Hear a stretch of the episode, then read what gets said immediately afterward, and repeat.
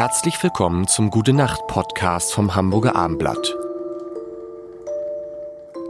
Mein Name ist äh, Lars Heider und das ist schon die letzte Woche mit Rolf Zukowski. Wir müssen uns überlegen, wer kommt eigentlich nach Rolf Zukowski? Ich habe eine Idee. Ich weiß es eigentlich schon, aber äh, hoffentlich klappt es.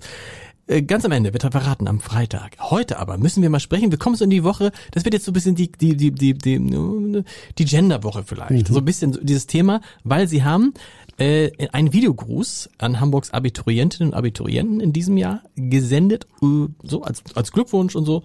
Ähm, und da spielt aber das Thema Gendern auch eine Rolle. Was haben Sie denn den den 18, 19-Jährigen da mit auf den Weg gegeben? Also ein unglaublich komplexes Thema und ich habe versucht, es auf eine sehr einfache Formel zu bringen, nämlich dass Sprache für Kommunikation unverzichtbar ist, aber auch Teil unserer Kultur ist. Sprache will auch gesungen werden, will auf der Bühne vorgetragen werden, will in Gedichte eingehen.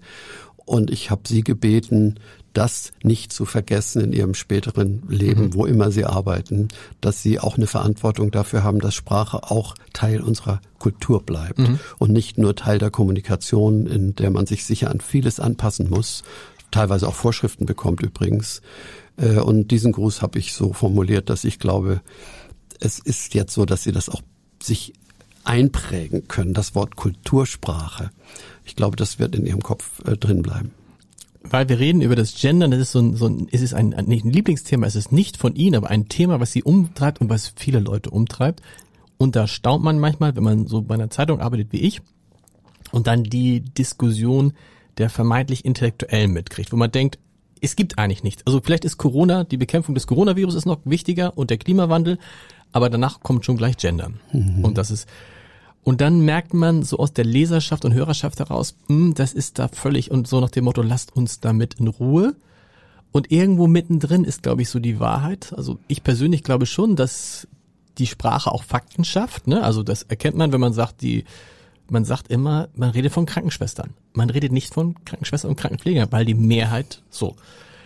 Ähm, trotzdem ist die Frage, ob wir nicht anfangen, es zu übertreiben und was das mit unserer Sprache macht. Wenn dann zum Beispiel im deutschen Fernsehen es immer dann heißt, die, jetzt kriege ich natürlich wieder, wie heißt es denn zum Beispiel, die KrankenpflegerInnen. Ich kann das gar nicht, ich kann dieses Sternchen gar nicht mitsprechen. Und dann stelle ich mir vor, damit Lieder zu machen, die FreundInnen, das kannst du gar nicht singen. Also es können, glaube ich, nur Rapper und RapperInnen. Die können das. Die können das ja. Aber das ist ja nicht die ganze Musik. Nein. Ich hatte den Eindruck, dass in der Corona-Pandemie dieses Thema zunächst erstmal so ein bisschen weniger brisant war, also Gendern. Und je weniger dass die Pandemie ein uns alle bewegendes Thema ist, kommt das jetzt viel stärker hoch. Genau. Und es gibt auch, sagen wir, sehr konfrontative äh, Meinungsäußerungen. Ja. Sehr interessant fand ich die Meinungsäußerung von Elke Heidenreich in der Welt, die total dagegen ist, aber wirklich mit einer Sprache, die ich so nicht wählen würde. Ähm, es gibt aber auch jüngere Leute, ich habe ja auch nach wie vor sehr viel mit Jugendlichen und vor allem jungen Erwachsenen zu tun, auch im Songwriter-Bereich, äh, die damit entspannter umgehen, die aber vielleicht auch nicht alle Konsequenzen so sehen, weil sie mit der Sprache erstmal so leben, wie ihre Szene so lebt. Und man möchte ja auch in der Szene anerkannt sein und dazugehören. Und wenn dann alle so sprechen, dann spricht man eben so und macht sich vielleicht nicht ganz so viel Gedanken wie ein alter, grauer Herr, der ich ja nun mal bin. Und dieses Klischee-Wort wird einem manchmal auch entgegengeworfen, wenn ich mich mal äußere, ja, du als alter grauer Mann, du kannst ja gar nicht anders reden und so. Ich versuche es auch aus der Sicht der jungen Leute zu sehen und das ist, glaube ich, auch wichtig, denn die Sprache wird sich wandeln. Ob sie sich so wandelt, dass das Ziel, die Gleichberechtigung, wirklich dadurch wesentlich vorankommt, daran zweifle ich. Ich glaube, da sind inhaltliche Fakten viel wichtiger. Natürlich, wenn wir mit gewissen Worten immer vor allem männliche Inhalte verbinden, dann muss man daran arbeiten, dass das eben anders ist. Ich meine, wir sind ja auch inzwischen mit einer Bundeskanzlerin, die selbst Genau. am Anfang Bundeskanzler heißen wollte übrigens. Ja. Äh, Die, nee, die, in ihrer ganzen Phase fand ich interessant. Angela Merkel hat aus zwei Besonderheiten, die sie vermeintlich hat, nämlich dass sie eine Frau ist und eine Ostdeutsche. Da hat sie nie, da hat sie nie in den Mittelpunkt gestellt und nie Rumgewese gemacht. Im Genau, Gegenteil, hat ja, sie eher ja, zurückgestellt. ja. Also ich bin der Meinung, dass in ganz vielen Lebensbereichen, die ich wahrnehme, die weibliche Form inzwischen eine Selbstverständlichkeit ist. Ja. Ne? Es, das Bundesverfassungsgericht hat ja einer Frau Köhler, hieß sie, glaube ich, gesagt, du hast kein Recht darauf, Kundin genannt zu werden. Mhm. Es werden aber inzwischen praktisch alle Frauen Kundin genannt. Genau. Also es setzt sich dann durch. In der Einzahl sowieso Ärztin, Friseurin ja. und so weiter. In der Mehrzahl ist es einfach sprachlich viel schwieriger, weil das Stammwort Bürger zum Beispiel ist natürlich männlich gewachsen, aber beinhaltete lange Zeit eindeutig immer alle. Genau, und vor allen Dingen, und vor allen Dingen, wenn man dann mit dem Sprache umgeht, ist halt Bürgerinnen ja. einfach schwieriger als, also Freunde, ne? Ja. Und es Freundinnen, also eigentlich müssten es ja nicht, also ihre, ihre, ihre Gruppe hätte jetzt Rolfs Freund, Ja, das funktioniert eben nicht. Das, das, das funktioniert es, nicht. Es funktioniert rein grammatisch in vielen Zusammenhängen überhaupt nicht. Ja. Es gibt auch Dinge, wenn man das Gender-Sternchen jetzt akzeptiert, die kann man einfach überhaupt nicht mehr sprechen, wenn man zum Beispiel jedes Sternchen R schreibt. Das kann man lesen Stimmt. als gegendertes Wort, ja. aber sprechen kann man es einfach nicht. Ja. Ne, BürgerInnen kann man noch sprechen. Also ich glaube, die Konsequenz ist ganz schwer durchzuhalten.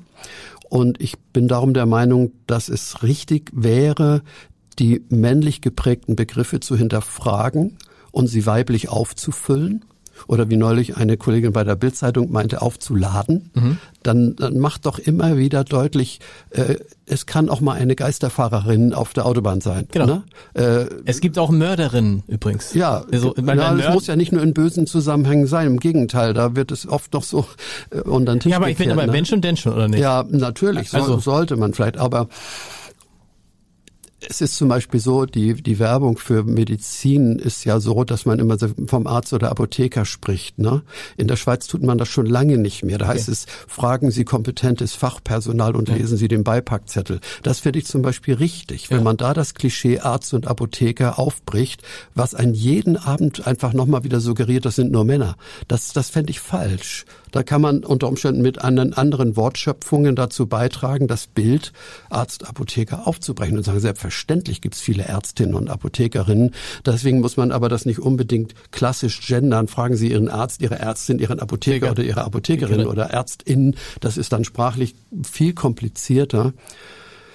Also wir sprechen, ich, ich, ich versuche wir machen, übrigens, wir machen, machen wir. Sie, Sie versuchen was? Versuchen Sie? Sie versuchen? Ich versuche einfach Brücken zu bauen. Ja ich finde, es ist so viel Verhärtung in Gang und ich glaube, Bei ich kann, Thema, als, genau. ich kann als Künstler, vor allem auch, weil ich viel mit Kindern und Menschen, die sowieso mit Sprachbehinderungen mhm. leben oder Deutschlernenden, das darf man ja auch nicht unterschätzen. Für die das wahrscheinlich äh, sehr, sehr, also für Deutschlernende ist, ist wahrscheinlich schwer und intellektuell kaum, genau. intellektuell kaum nachzuvollziehen. Ja. Diese feinen Unterschiede sind einfach für eine intellektuelle Elite okay.